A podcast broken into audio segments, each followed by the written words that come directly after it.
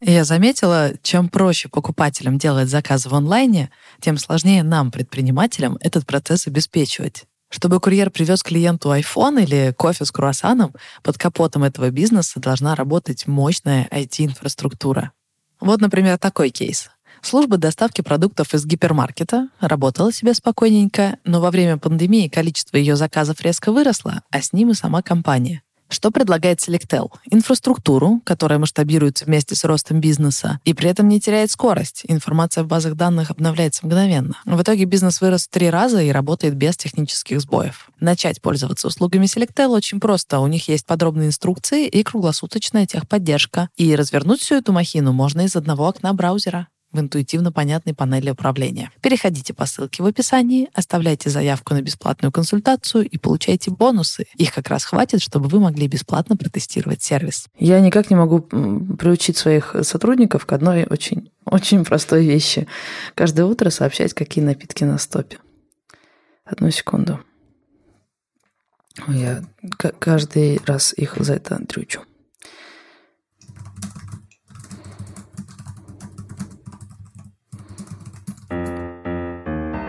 Привет, меня зовут Саша Волкова, и вы слушаете подкаст «Заварили бизнес». Это подкаст о том, как я пытаюсь создать свое первое дело – кофейню в Москве. У меня нет опыта, нет степени MBA, только авантюризм. Это история, которая происходит со мной прямо сейчас, и я не знаю, чем она закончится. Привет, это Артур Белостоцкий, и вы слушаете подкаст «Заварили бизнес». Это второй эпизод второго сезона – Прежде чем мы начнем, я напомню, что теперь вы можете поддержать наш подкаст на Патреоне и получить доступ к дополнительным фрагментам, которые не вошли в основные эпизоды подкаста. Ссылка на Patreon в описании подкаста.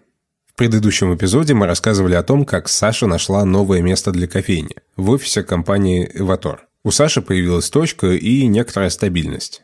Низкая аренда, постоянные клиенты – Саша решает, что теперь будет строить бизнес по-новому, системно. В этом эпизоде вы узнаете, что из этого вышло. На прошлой неделе поехала в Грузию к сестре на ее день рождения. Она уже два месяца живет в Тбилиси и работает оттуда удаленно. И вот я сижу, отличная атмосфера, мы гуляем по Тбилиси, работаем, потом опять гуляем по Тбилиси, пьем вино и едим хинкали. Э, в какой-то момент мне начинают приходить новости с родины, просто одна за другой. Первое. Я же работаю на фрилансе для того, чтобы жить. Бизнес мне не приносит достаточно денег. И мне говорят, что мне срезают бюджет по одному из проектов прям сильно, прям больно, прям э, сильно уменьшается мой заработок. Я подбиваю деньги по кофейне и понимаю, что в августе вместо того, чтобы неплохо заработать, я там что-то болтаюсь возле нуля. И из Зила пришла неприятная новость. Нас на этот сезон не ждут, у них поменялись планы. То есть все, где я ну, зарабатывала или рассчитывала заработать, все а, резко пошло прахом. И я такая, ну окей, опять, опять началась темная полоса. Рассказала об этом подруге, она говорит, слушай, я так тобой горжусь, так ты как бы, типа, хорошо держишься, прям весело, как ты вообще это переносишь? Я ей говорю, слушай, ну, когда я была подростком, меня пацаны научили. Когда такое происходит, ложишься на землю, закрываешь голову руками, а ноги прижимаешь к животу. И немножко ждешь, когда основной жестяк пройдет. Потом спасаешься. Я поняла, что есть э, белые полосы и темные полосы, это правда, и это не худший факап за все время, что был, и его-то уж я точно переживу. Тут особо переживать не о чем. Этот кризис не первый в истории Сашиного бизнеса. Собственно, наш подкаст начался с истории о том, как от Саши ушли партнеры. Люди, с которыми она собиралась строить бизнес. Была убыточная кофейня на Вернисаже, которую пришлось закрыть. Потом была кофейня на Фрунзенской и беспроигрышная точка в обучающем центре, с которых тоже пришлось уйти. Все это порой напоминает какой-то ситком. Я вчера узнала, что я идеальный комедийный персонаж. Оказывается, по определению из учебника, комедийный персонаж – это человек, который очень хочет чего-то добиться, но не обладает достаточными компетенциями или навыками, чтобы этого добиться, но он пробует снова и снова. И это то, что смешно. Это смешно, если следить за этим со стороны, но не очень смешно, если ты и есть этот комедийный персонаж. И вот вчера я сижу в бургерной, беру соусник. Такой большой желтый соусник с горчицей. Рассматриваю его, а напротив меня сидит друг и смотрит на меня вопросительно. Говорит, да, у них очень вкусная горчица, они делают ее сами. А я говорю, нет, ты не понимаешь, во мне сейчас борется хорошая Саша и плохая Саша. Я очень хочу украсть этот соусник. И вот почему. Я пытаюсь понять, в плюсе я или в минусе, а еще понять, какой потенциал у моего бизнеса. И это чертов хаос. Потому что если ты я вернусь к соусникам, обещаю. Если ты ведешь э, семейный бюджет или личный бюджет, у тебя все просто. Сложи все доходные статьи, вычти все расходные, и получится все посчитать. Но если ты ведешь бизнес, все гораздо сложнее. У тебя есть личные карты, бумажками деньги, э, расчетный счет, еще иногда сотрудники что-то покупают на свой счет, редко, но бывает. И какие-то товары приходят, ты их уже тратишь на них, зарабатываешь, по факту ты их расходуешь, но оплатишь ты их только в следующем месяце. Какие-то наоборот, ты заплатил за них сейчас, но приедут они потом. Цены поставщиков все время меняются. Ты пытаешься в товароучетной системе посчитать, сколько ты расходуешь э, товаров и ингредиентов по факту, сколько ты потратил при продаже, потерял, и это обнаружилось на инвентаризации, сколько ты списал, но каждый раз происходят какие-то мелкие баги. Например, я кое-как посчитала, что за август мы, ну, где-то около нуля. Может быть, я что-то посчитала неверно, может, маленький плюс, скорее какой-то маленький минус, но возле нуля. И это очень плохой результат для меня, потому что если эта точка работает в ноль, при том, что я на ней пашу, то если я открою еще две такие, я просто сломаюсь и ничего не заработаю. Значит, или моя задумка изначально была так себе, а, или э, мне надо научиться зарабатывать на таких точках. Я пытаюсь научиться зарабатывать на таких точках, и это комедия. А, например, у нас есть классный напиток латте соленая карамель. Его очень любят гости, но он постоянно оказывается на стопе. Первая проблема. Я хочу как минимум знать, если он оказался на стопе. Я прошу сотрудников, пожалуйста, каждое утро сообщайте, какие напитки на стопе. Но они этого не делают. Я прошу их снова, они этого не делают. Я снова прошу, и они этого не делают. У меня еще там огромный список задач, и, у меня пухнет голова. И все, что я прошу, это просто сообщать, когда напитки на стопе, чтобы я хотя бы знала об этой проблеме. Вот я там раз в неделю захожу, смотрю по продажам и вижу, что у меня лата соленая карамель, то и дело оказывается на стопе. Пытаюсь понять, в чем же проблема. Оказывается, непредсказуемый подвоз товара, иногда его подвозят за три дня, иногда за неделю. И это значит, что при планировании закупок Никита не знает, в какой день надо заказывать, чтобы соленая карамель пришла вовремя. А еще у нас перерасход по техкарте там 15 э, грамм этой соленой карамели, а на практике практике мы выдавливаем гораздо больше. Это значит, что неправильно посчитана маржинальность товара, я его считаю одним из самых выгодных, а на практике он не такой уж и выгодный, потому что перерасход. И я спрашиваю ребят, почему перерасход? А они говорят, слушай, ну у нас нам в банке неудобно доставать ложкой, и мы не можем нормально померить. Мне нужен гребаный соусник чтобы решить мою проблему. Я хочу, чтобы мой зара- э, бизнес зарабатывал больше, поэтому мне нужен соусник. Купить соусник не такая простая задача, его нет в ближайшем магазине, его можно заказать из другого города, но доставка будет дороже, чем сам соусник. Ты сидишь на сайтах и ищешь, где можно купить этот гребаный соусник, и пока ты решаешь эту проблему, ты понимаешь, ты спускаешься, просто такой, ух, падаешь с самого верхнего уровня абстракции, где ты рисуешь mind map и пытаешься понять, что докрутить, чтобы твой бизнес работал в плюс. И ты тут же падаешь к самому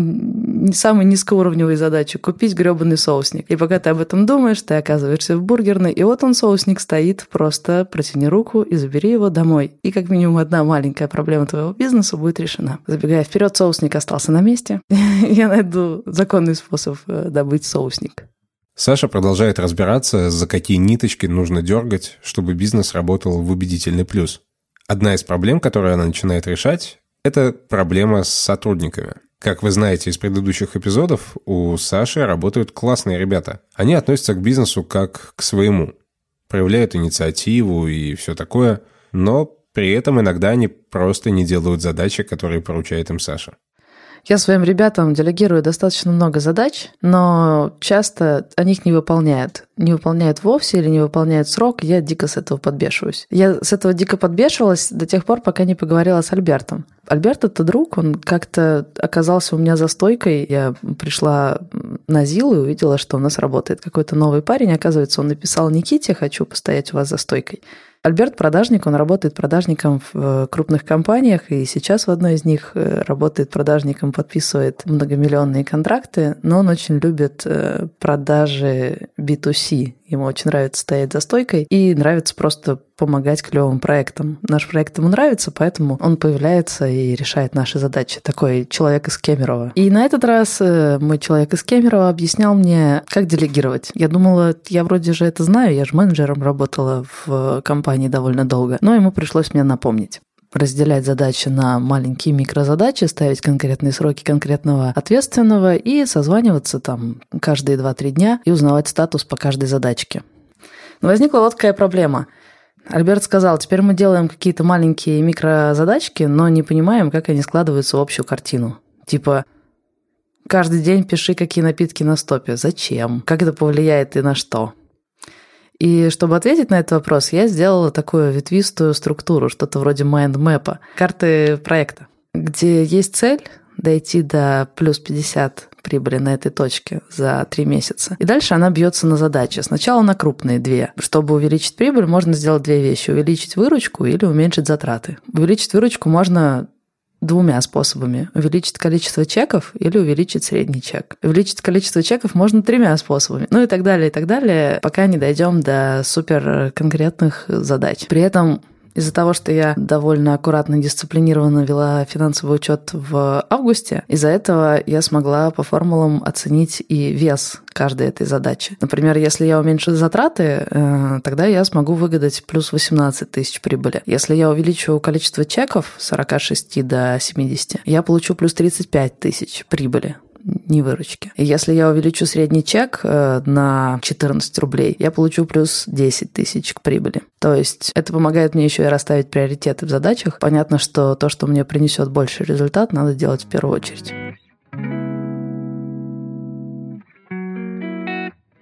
Когда весь этот хаос со всеми сферами и задачами я представляю себя в голове, есть э, две ключевые точки. В самом низу кассовая дисциплина и товарный учет. Если этого нет, тогда все остальные потуги, попытки там настроить маркетинговые программы, программы лояльности, все это не работает, потому что ты не знаешь базовых вещей. Цену закупки, маржинальность, все эти вещи, которые появляются, понимание, если ты ведешь товарный учет. А сверху всей этой системы еще одна ключевая точка, без которой тоже ни черта не работает. Это сотрудники. Потому что ты можешь себе придумать, что ты будешь продавать более маржинальные товары, но если сотрудники на месте этого не делают, то это не делается. И тоже с программой лояльности. Ты можешь ее подключить, но если сотрудник не скажет фразу «Вы копите бонусы?», то у тебя нет никакой программы лояльности. Даже если до этого ты два месяца с разработчиками настраивал, с финансистами просчитывал, с дизайнерами делал макеты, но если сотрудник не скажет эту фразу, ничего не будет работать.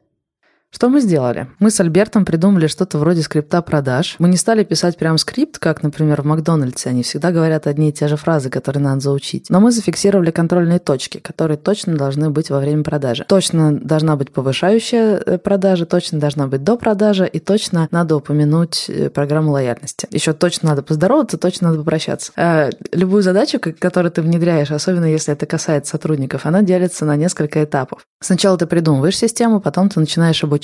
Делаешь сам, он смотрит. Делаете вместе. Он при тебе делает, ты смотришь. Ну, вы играете в продажу. Потом он уже проделывает это на боевых покупателях. Ты видишь, что это правда работает. Но дальше есть последний этап – контроль. Надо постоянно контролировать, что это все еще происходит. То, что вы напланировали и сделали на обучение, это правда происходит. Для этого нужны тайные покупатели, и на этой неделе я отправила двух, э, по два, э, двух к Никите и двух к Оксане. Саша прописывает регламенты и требует, чтобы сотрудники их выполняли.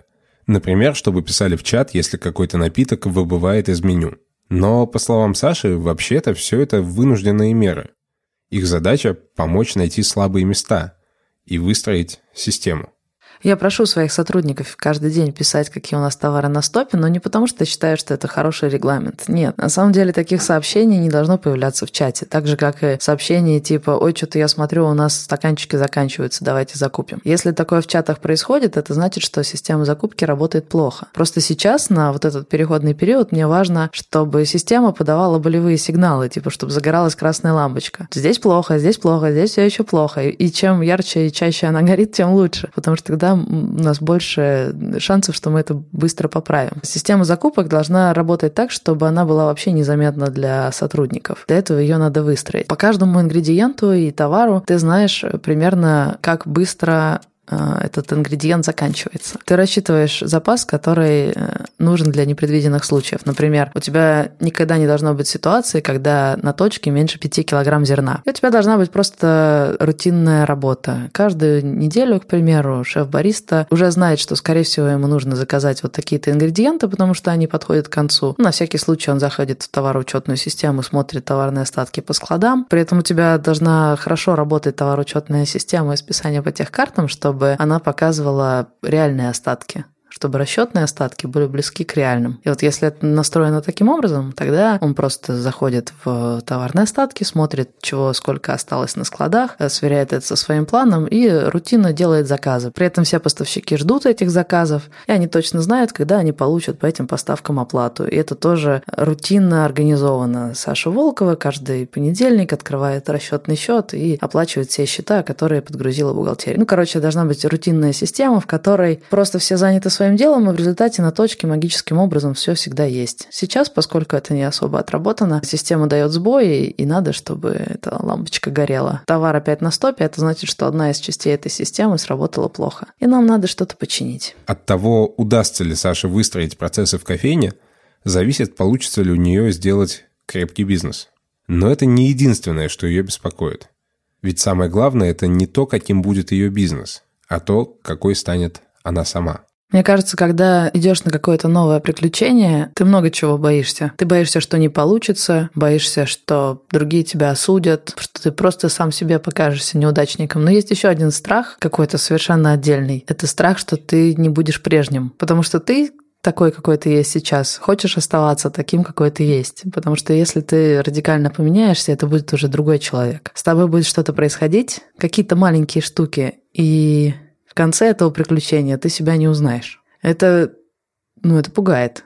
Потому что ты не можешь это контролировать, ты не сможешь это откатить. И тот новый человек, он не сможет, да и не захочет становиться прежним, даже если он так себе получился. Ну, никогда же ты не видишь такого. Человек, не знаю, повзрослел, скурился и такой, ой, что-то я херовый, откачусь.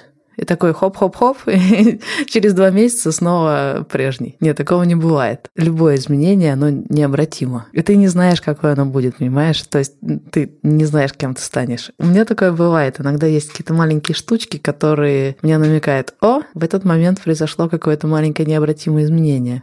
Ну, например, когда мы потеряли точку на Фрунзенской, я поняла, что надо резко шевелить булками и что-то придумывать. Я начала просить о помощи всех, просто всех, кого только можно. Меня не смутило, что мы просимся стать точкой в Аватор. А раньше мне было бы просто неловко. Типа, если надо, сами предложат, а ломиться в двери и говорить, впустите нас, мы хорошие, ну, это как-то стрёмно. А я просила рекомендацию у всех. Э, серьезно, все, с кем я работала, писали мне мне длинные рекомендательные письма, чтобы я могла их использовать э, в переговорах с э, другими площадками. Почему у меня было такое ощущение, что это точка, где что-то во мне резко меняется? Ну, во-первых, да, обычно у тебя есть какая-то стыдливость. Ты не хочешь отвлекать людей от э, их работы, и от их дел и вообще привлекать слишком большое внимание к своей персоне, тем более просить о чем-то, признавать, что ты с чем-то не справляешься и что тебе нужна их помощь. Но мне она правда понадобилась, и что-то во мне изменилось, и я начала прям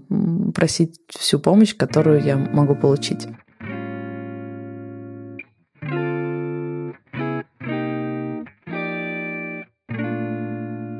Однажды Саша попросила рекомендацию у девушки, с которой они работали на одной из площадок. И оказалось, что это не просто рекомендация, а ключ к некоторым не самым открытым дверям. И Саша решила этим воспользоваться.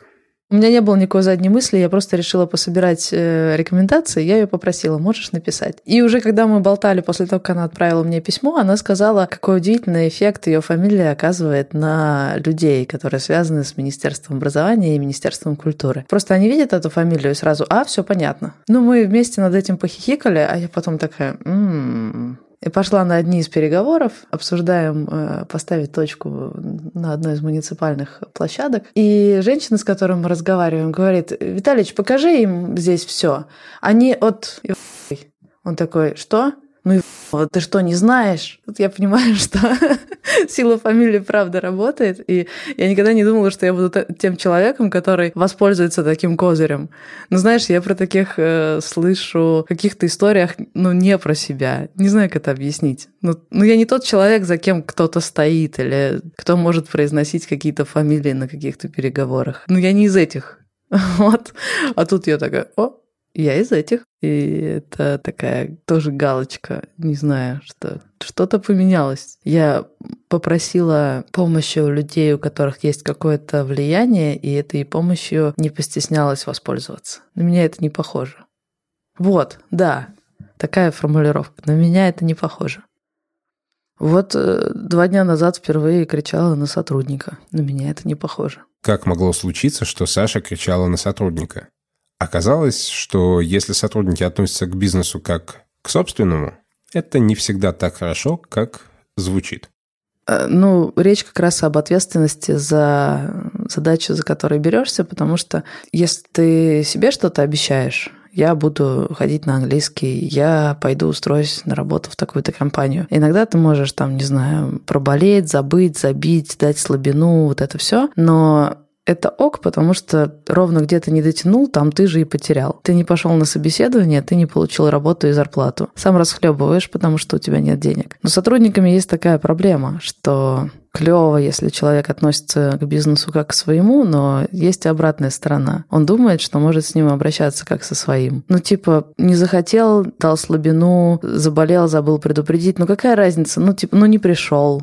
Ну, ну, сори. Но проблема в том, что сотрудник-то свою зарплату получит 5 и 20, а я буду считать минуса. Не сделал он, а получать мне. Поэтому все хорошо работает, если человек вовлечен, болеет за дело и из-за этого не подводит подводит, но как только он начинает подводить и сильно, ты понимаешь, что ты уже не можешь разговаривать так, как будто вы вместе теряете. Нет, теряешь только ты. Он не теряет. И от этого появляются какие-то новые нотки в разговоре, которые на меня не похожи. Я знала, что это произойдет. Нельзя оставаться прежним и делать принципиально другие вещи. Так что, ну, я к этому была готова. И более того, может быть, это и есть самая интересная часть приключения. Не смена декорации или не смена действий, а смена тебя самого в голове.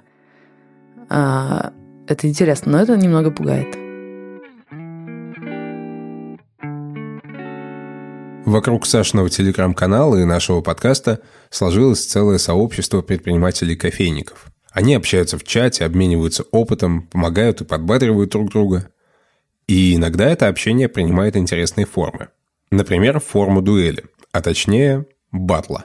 Есть один подписчик моего канала, Сергей. Он э, почти одновременно с нами запустил точку, очень похожую на нашу. Тоже в Москве, тоже внутри бизнес-центра, тоже ограниченный периметр, то есть люди не могут зайти э, со стороны. И выручки, как оказалось, у него тоже очень похожие. Почему это выяснилось? Он открыл точку, но не успел зарегистрировать кассу. И в наш предпринимательский чатик кинул клич. Ребят, кто может дать погонять кассу на неделю? Я откликнулась, дала ему свой эватор. И вот он поставил мой эватор к себе на точку, и каждый вечер я захожу, проверяю свои продажи, средний чек, количество позиций в чеке, и, конечно, заглядываю и в его статистику тоже. Делаю скриншоты, отправляю ему, пишу, типа, смотри, а вот здесь подозрительный провал, а здесь то, а здесь все. Ну, потому что мне любопытно подглядеть, что там у него, что там у него. А еще, я же понимаю, он, ну, как вслепую работает. У него же нет доступа к моему личному кабинету. Он чеки по кассе бьет, а аналитику посмотреть не может. И вот я ему скидываю, скидываю, и тут уже начинается какой-то такой соревновательный дух, двух, типа, а что у него, а что у меня. Рассказываю Никите, смотри, а вот у них средний чек выше. Никита такой, да я, да я их сделаю, да они будут глотать пыль из-под моих средних чеков. Я написала об этом Сереже, Сережа такой, это вы нас сделаете, это мы вас сделаем. Ну и все, короче, мы забатлились. Решили, что у нас будет батл, и кто э, по итогу двух недель сделает больше выручку, тот выиграл. Без приза, просто ради кайфа. Нервы пощекотать себе. Ну и все, каждый вечер я еду на МЦК и заглядываю в приложение Иватора, смотрю, у кого там как идут дела. Я уже заглянула в подробности и увидела, что у Сережи, конечно, фора. Во-первых, у него э, больше чеков. У нас 45, э, у него 55 в среднем в день. Во-вторых, у него выше цены. Там, где у меня цена 190, у него цена 199. На 9 рублей это довольно серьезно. Я бы могла повысить цены, но я не уверена, не уронит ли это мне количество чеков. В общем, я смотрю, что фора есть, э, но иногда мы все-таки их обгоняем по выручке. И кажется, у меня есть идея, как все-таки надрать им зад. Удастся ли Саше выиграть батл, вы узнаете в следующих эпизодах. Это был второй эпизод второго сезона подкаста «Заварили бизнес». Если вы хотите поддержать наш подкаст и услышать фрагменты, которые в него не вошли, подписывайтесь на нас на Патреоне. Ссылку вы найдете в описании подкаста. Читайте истории других предпринимателей в онлайн-издании «Жиза». А чтобы не пропустить следующий эпизод подкаста, подписывайтесь на нас в Apple подкастах, Кастбоксе, Яндекс.Музыке, ВКонтакте, Spotify, Букмейте и YouTube. Ставьте нам оценки и оставляйте отзывы. Это помогает другим людям узнать о подкасте. Пока.